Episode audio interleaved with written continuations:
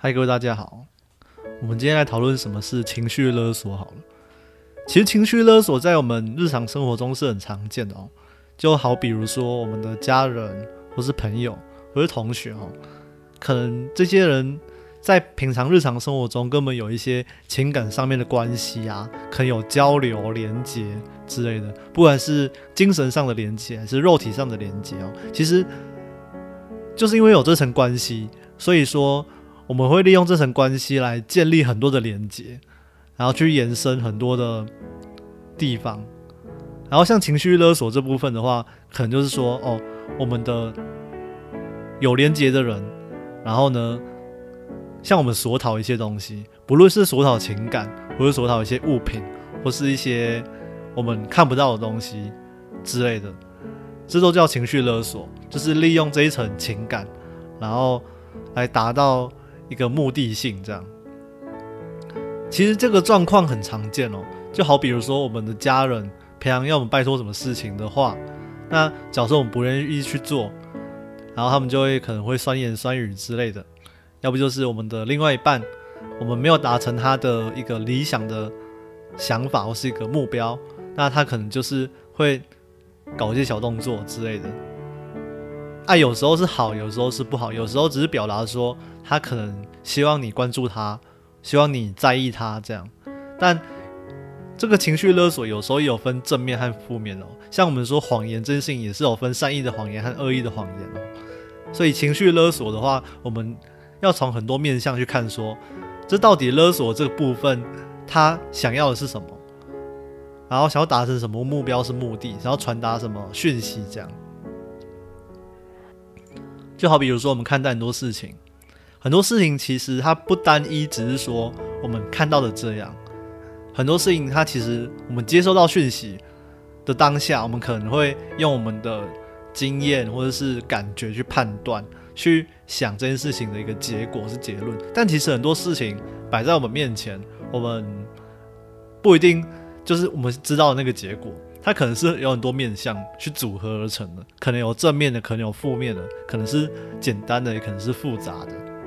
那当情绪勒索这件事情被放在台面上之后，会让人家感觉说是比较负面的情况，因为后面挂两个字叫勒索，然后前面两个字叫情绪。那情绪的话，就比较偏向说是情感抒发性的，就好比如说，哎，我今天心情好，心情不好，或是家人的心情好，心情不好，这些都是所谓的情绪。那勒索的话，可能就是借由这段情绪，我刚刚上述讲的好或不好的情绪，去跟你索讨。什么事情这样？所以当我们接受到一个讯息的时候，我们第一时间要先做冷静，然后冷静之后再慢慢去思考，要怎么去应付和对应这个情绪勒索的部分。我们可能要花长时间去思考，但这也是跟我们使用手机或是当面讲话这样有蛮直接的关系，因为这两种效果都不太一样。那我们等等来举以下这几个例子。不过，我们讲情绪勒索之前，我们要先说，其实情绪勒索有分成情绪勒索和情绪索讨的部分。那我们最经典的就是情绪勒索这部分。那我们待会再讲。我们先讲什么是情绪索讨。就假如说我跟你感情很好，那我们可能就借由这段感情，我向你索讨一些东西，可能是物品。也可能是什么服务之类的，就好比说工具人这个概念哦。工具人这个概念，就假如说哦，一个男生他对这女生是有追求性的，但这个女生完全对他没有意思，你们知道吗？他对他完全没有意思，但是他知道说这个男生对他是有意思的，所以他就利用这份感觉、这份情感，然后向这个男生去索讨一些东西，例如说送餐啊。服务啊之类的，要不就买东西啊这种服务，那其实这样的行为是不太好的哦。就我们平常如果说不要麻烦别人，那尽量不要去麻烦别人。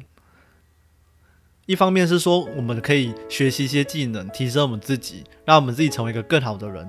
那也也就是说，我们就不要去借由别人去达成到我们的目的，这样这个是不太好的哦。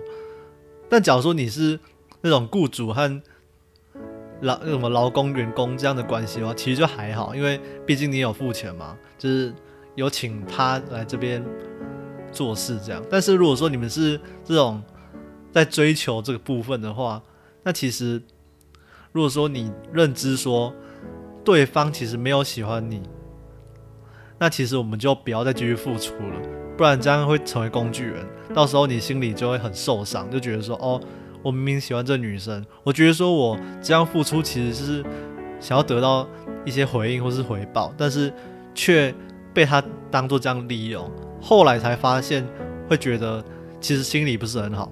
那女生你更不要利用这种情感去利用男生，这样这样会显得自己很没有价值。但可你也爽啦，你也觉得很开心啊，反正哦我有不用钱的东西可以吃啊，我有人帮我服务啊，这样很好啊。反正他就是喜欢我嘛，啊，我就利用这个情感去跟他索讨一些东西，所以这个就是所谓工具人的概念哦。这个其实不要啦，就是不要说利用别人或是想要说讨什么东西之类的。那男生你们也清醒一点，当如果说你追求这个女生，她对你没有意思的时候，你就该清醒了，你就知道说我们不要再继续了，不要让自己继续受伤了，我们。男，我们是身为男生呢，我们男生应该是要有自己的资本，要好好努力工作，然后培养自己，让自己成为更好的人，而不是说整天追着女生的尾巴跑，让女生来利用我们。我们，我们是一个很正当、很正直的人，我们不能够让女生来利用我们。我们应该是创造自己的价值，去好好吸引女生，而不是说整天追着女生的尾巴跑，然后反而被人家利用这样。所以男生要清醒一点哦。这件事情很常发生在男女之间感情上啊，就是男生会沦为工具人这样，而且在这个时代，其实男生会比女生还有用一点哦。我说大部分，因为男生可能从小就被培养的观念是男生要扛起一个家，扛起一个社会的责任，所以其实男生如果说你本身就是哦会很多东西，或是你很有钱的话，那其实你可以培养好你自己，让你自己成为那个吸引人家的人。而不是整天追着女生尾巴跑，那这样的话，你很容易沦沦为那个工具人哦，因为沦为人家的工具人啊、工具名单啊，这种，这其实是不太好的哦。这就是所谓的那个情绪索讨。我们用工具人来举例哦。那所什么是情绪勒索呢？情绪勒索可能是哦，我们关系也很好，但是我想要达到我的诉求、我的目标。我就用情绪、情感这方面去来跟你索讨一些道理或是理论，这样也可能是物品这样。但这层关系通常都是感情要很好，例如说家人，例如男女朋友或是很好的朋友这样。当我跟你意见不合的时候，可能有些人会搬出一些以前的理论啊，或是以前发生过的事情啊，来向你表述说：“哎。”我觉得怎样怎样怎样啊！你要配合我怎样怎样怎样，这其实是有点不太好。但是如果说我们拆分解构的话，我们会去理解说，其实这背后有很多深层的含义哦。那情绪勒索这个部分的话，其实大部分都是对方想要你去达到他的诉求，但这个人可能是理性的，他也可能是不理性的，所以我们先要先放下成见哦，好好跟对方沟通。如果真的沟通不来的话，再多花时间吧，因为每个情况其实都不一样。那其实我也没办法说很斩钉截铁的说该怎么做，所以就最好的方法是彼此去互相沟通，去理解到对方彼此的诉求，然后慢慢的去妥协哈。好，讲上述这两个分成情绪勒索和情绪索讨的部分哦，我要来讲我自己的亲身案例。我先讲情绪索讨的部分，像。我以前有交过一任女朋友，那时候其实我在上一任的时候有学到一个很惨痛的教训。那时候是初恋，我初恋的时候我被分手了，我被甩了啊！原因是说对方觉得我没办法给他一个足够的安全感，没办法给他一个被宠爱的感觉，他想要一个被宠爱的感觉，但我没办法做到。只是我那时候就解释说，其实我没有办法给，是因为我才第一次。交往这样，我没有太多的经验或太多学习的时间，但好吧，如果说你真的要把我甩掉，那就只能这样了。好，这是我在初恋学到一个很惨痛的教训，我就让自己培养成一个可以去爱人的人，也可以是被爱的人，然后也可以去宠爱女生这样的人，这样。然后直到我交了我的第二任，第二任他年纪比我小，然后我就在上一任的教训之后，我就学会说哦，怎么去宠一个女生，怎么去对她好这样。但我最后发现说，其实这个女生她只是想要玩玩这样，她只是想玩。没有想要说很认真的跟我去培养一段感情，或是想要付出这样，但我最终还是就跟他分手了。不过他到后面会想要跟我讨一些东西，例如说，呃，希望我帮他做报告，希望我帮他买东西之类的。我是觉得说，分手之后当朋友是可以啦，但是如果说他利用我对他这样的情感，过去这样的缘分的话，我觉得其实是不太 OK 的哦。我觉得你分手了，好正常当朋友，就是彼此就这样了。不要说哦，觉得说哎，我们以前有过感情，就想要利用你这样把我当工具人。我觉得这是不太 OK 的。哦。在以前我还真的会乖乖笨笨的去帮他做一些事情，我觉得那都是举手之劳而已，没有什么关系。但是直到后面。他觉得说，哦，我有经济能力了，然后我有信用卡这样，然后额度也不小，所以想要说要我帮他买东西，要我帮他刷卡这样，然后我当下就有点气，我已经蛮生气，就觉得说，哎，我们已经分手了，那其实也不应该是这样子去维持我们现在这样的关系，而且你平常也没有跟我培养什么情感，就是正常的那种，不，我们说不诺啦。对，正常的博诺啊，还有一些高博呀，都没有。你只是在你需要的时候才找我，这样其实我会觉得说你这个人很现实，而且一开口就是要跟我借钱、借信用卡这种的，我觉得其实我们也不要当朋友了。我不否认说朋友之间是不能借钱的，但有借要有还嘛。但你的态度就是给我一种你根本就不会想还的感觉，那我觉得就算了吧。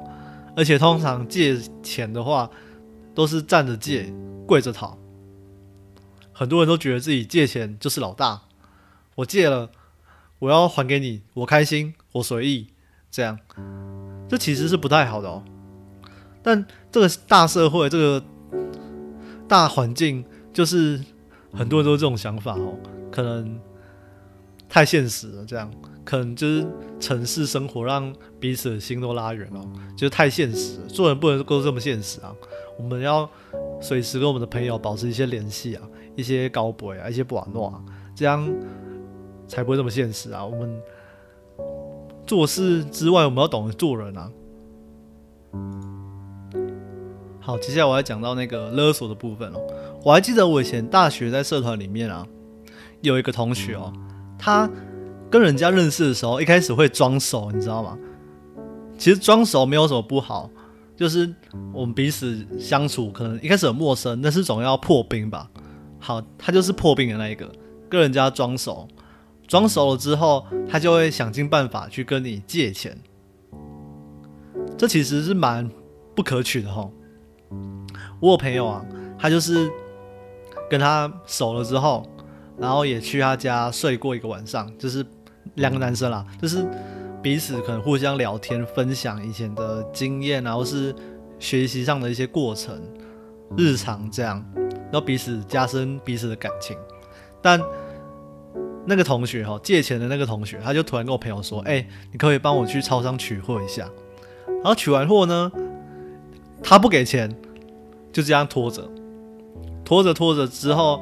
我朋友就不开心，然后觉得说，为什么就你欠钱，然后还要欠这么久，然后又不还，这其实会让人家觉得很糟糕哦。然后之后最后去找学校教官解决这样。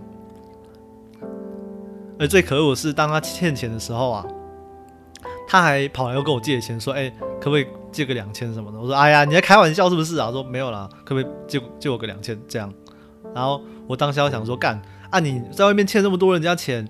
你不想办法去工作，或是去打工之类的去偿还，你反而去想要跟别人借更多钱啊，但我也知道他是不会还的啦，所以我根本不会想借他。他就是利用这层情感哈，去跟人家勒索钱这种事情，而且他很聪明哦。当我们一开始认识的时候，我们可能觉得说，哦，会顾表面嘛，啊，顾完表面的时候，就觉得说不要跟对方有这么拉远的感觉，所以当下可能很多人就傻傻就这样借给他了。他就是利用人性的这一点，你知道吗？利用人性的这一点，然后跟人家借钱。所以这个行为是真的不可取哦。好，想当然，就是坏人就有坏的结果嘛，恶人有恶报嘛。他有一次在社团揪团购的时候就踢到铁板了，然后就因为金钱的纠纷，所以就让自己过得不太好。不过他欠人家钱还是没有还哦，直到说到他毕业前，他还是欠人家钱。但他在学校的风声也都不是很好。他有一次去跟我朋友借钱哦，他跟我朋友借钱之后，然后好像也没有还，他就这样一直拖，一直拖。然后有一次他还是密我同学说，哎，可不可以帮他去超商取货啊？这样，然后我同学就想办法拒绝，就说，哎，我要去我朋友家，但就没办法帮你取货喽。然后。他就跟我同学说：“那你可以跟你朋友借钱帮我取货。”啊。”我当下听了真的是傻眼哦！我看到那个讯息，整个都傻掉了。就是这样的人真的脸皮很厚，就利用说：“哎，我觉得我们有过情感，我们是朋友，那我就可以这样利用你哦。”这其实是不太好的哈。好，这以上都是我们所谓的情绪索讨的部分哦。再我要讲到一个情绪勒索。我很常听到人家都说家人会情绪勒索这部分，我来讲讲为什么家人会情绪勒索。假如说你今天是一个大学生，你完全没有打工之类的，然后你又刚好在外地求学，例如说你住台北，然后你来台中或来台南念书，那当然你会有一定的开销，不论是学费或是房租。或是生活费，那这其实开销会很大哦。我们这样算好了，现在通货又膨胀，我们住外面好了，最少也要一个月四千的房租。那生活费呢？我觉得大学生吃喝拉撒睡，加上可能有时候会去玩乐、有娱乐之类的，那其实开销不小哦。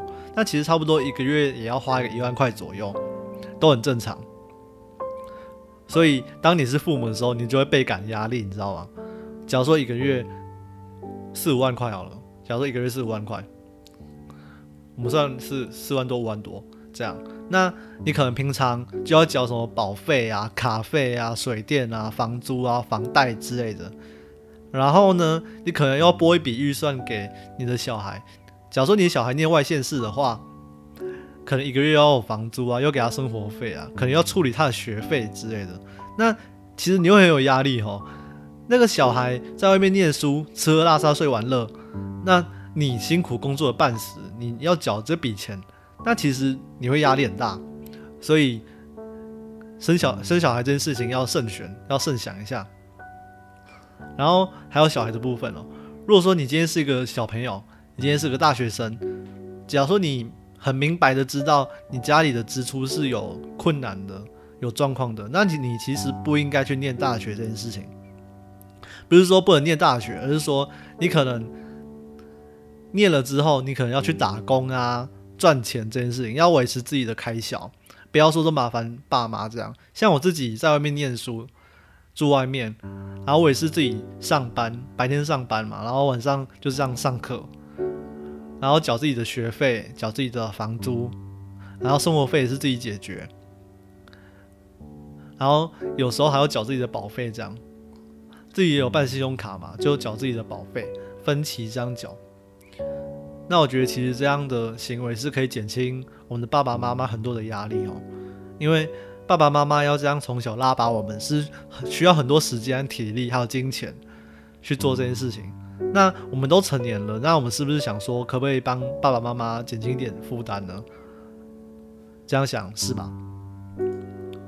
所以我很常听到状况都是，可能小朋友自己没有工作，自己没有在打工赚钱，然后都拿家里的生活费这样，然后家长就开始靠腰说：“哎，你怎样怎样怎样的？哎，怎么每次回来都要要钱啊？你是不是都没关心我啊？都不会关心一下吗？啊，你是每次回来都要讨钱啊什么的？像有些学生可能固定每个月吧，五号十号就会。”密父母说：“哎，那个爸爸妈妈，可不可以就是生活费差不多可以汇了吧？这样。然后你身为爸妈的就觉得干，哦，他要要钱了，小朋友要要钱了，怎么办？这个月水电好像有点开销，好像有点大哦。这个月啊，保险又下来了，妈的，完蛋了，我怎么办？那所以哦，当父母的会蛮有压力的哦。”就是因为平常都有这些开销在，再加上小朋友也长大了，国小可能还好，那国中也可能还好，那高中到大学的时候，当小朋友长大了，必定会交男女朋友，也必定会交很多朋友，必定也会有很多开销。那其实我们会不知道说要怎么去应付这些开销哦，而且如果小朋友比较不长进的话，就没有办法。所以。其实我们很多时候觉得爸妈情绪勒索，其实背后都有原因哈。只是我听到很多都是不能够理解为什么爸妈会这样勒索，就觉得哦好烦哦，为什么我爸都这样讲话酸溜溜的，我妈讲话都很烦，要酸就是这样酸我，很讨厌哎。我听到大部分会这样讲都是没有在上班的大学生，他们会觉得为什么爸妈都要讲话这么酸，我只是在外面念书这样。也不怪你们，只是因为说爸妈真的还蛮有压力的，在外面上班，而且薪水如果说没有很多的话，开销应付不来，所以都要彼此体谅一下哦。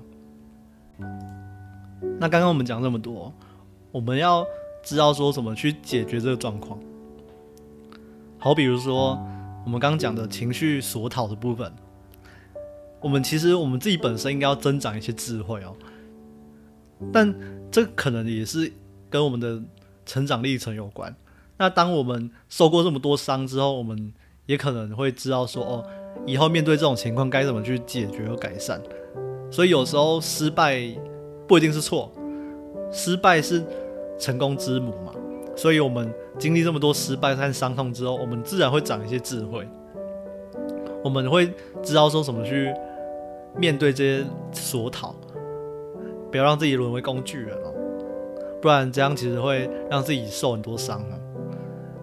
这个部分就是我们要增长自己的智慧，然后下次遇到的时候能够得心应手的去应付这些状况。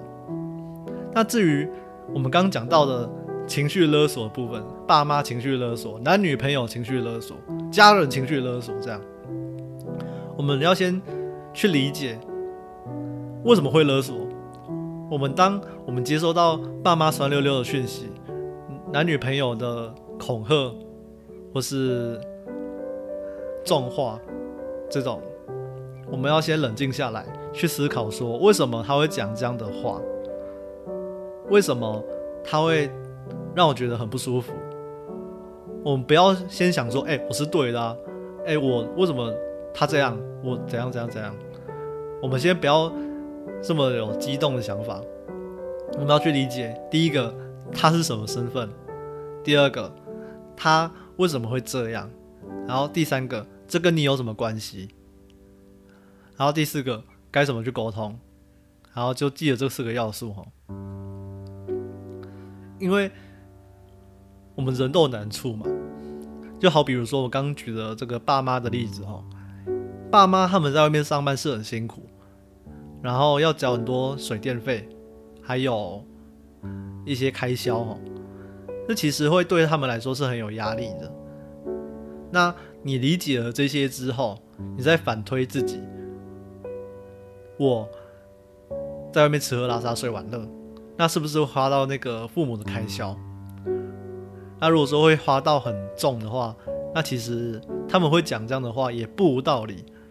而且，假如说我没有工作，我是一个普通的大学生，那我跟爸妈要钱，爸妈会觉得说我就是额外的开销，哎，这个开销还不小。那这样想的话，其实你会觉得自己也有不对的地方。再加上很多人都会在五号和十号的时候跟爸妈提说要生活费这件事情。五号和十号这两天很重要，因为是发薪日。发薪日对很多人来说是开心的开始，也可能是痛苦的开始哦。发薪日，当你薪水一发下来，你第一个要考虑说，这些薪水我要怎么去运用？要存起来还是要花掉？这样。存起来可能就是我可能还有余额，我可以存起来。那花掉可能是拿到当下，我要想说我要交什么保险或是水电费这类的，这就是开销。所以对很多人来说，发薪日是痛苦的开始。当你爸妈在痛苦，那你跟他要钱，那不就是会造成这种情况吗？所以我们要理解哦，要怎么去克服。如果说可能爸妈比较有压压力的话，那你是不是考虑说该找一份打工来维持自己的开销，减轻爸妈的负担？这样，那其实就解决了哈，爸妈就不会再讲三言酸语了。这其实都很好解决啊，只是说你自己有没有认清到自己不对的地方，对或不对的地方。如果说你没有认清的话，这种情绪勒索的循环会一直循环哦。会是恶性循环。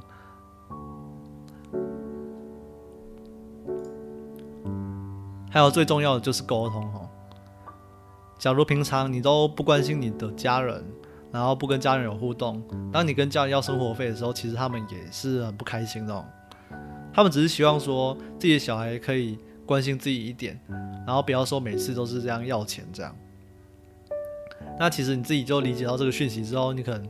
以后就要跟家人多接触啊，多聊天，多沟通。那其实爸妈他们也理解说，哦，可能小朋友在外面念书是很辛苦的，然后就会比较不会那么酸，讲话会比较客气一点。那客气这件事情是很重要的哦，我们尊重彼此，讲话客气，这其实是很重要的。只是说在台湾这个大环境之中，我们比较不重视。但这个就有机会再讲了，所以我们理解到这个四大元素之后，我们会比较得心应手去面对我们所谓的情绪勒索。当有情绪勒索的时候，我们第一时间一定要先冷静下来，然后再利用这个四大元素去慢慢改善，会让情况越来越好。你自己不会觉得不舒服，然后爸妈讲话也会变客气，就彼此之间可以达到一个和谐的地步。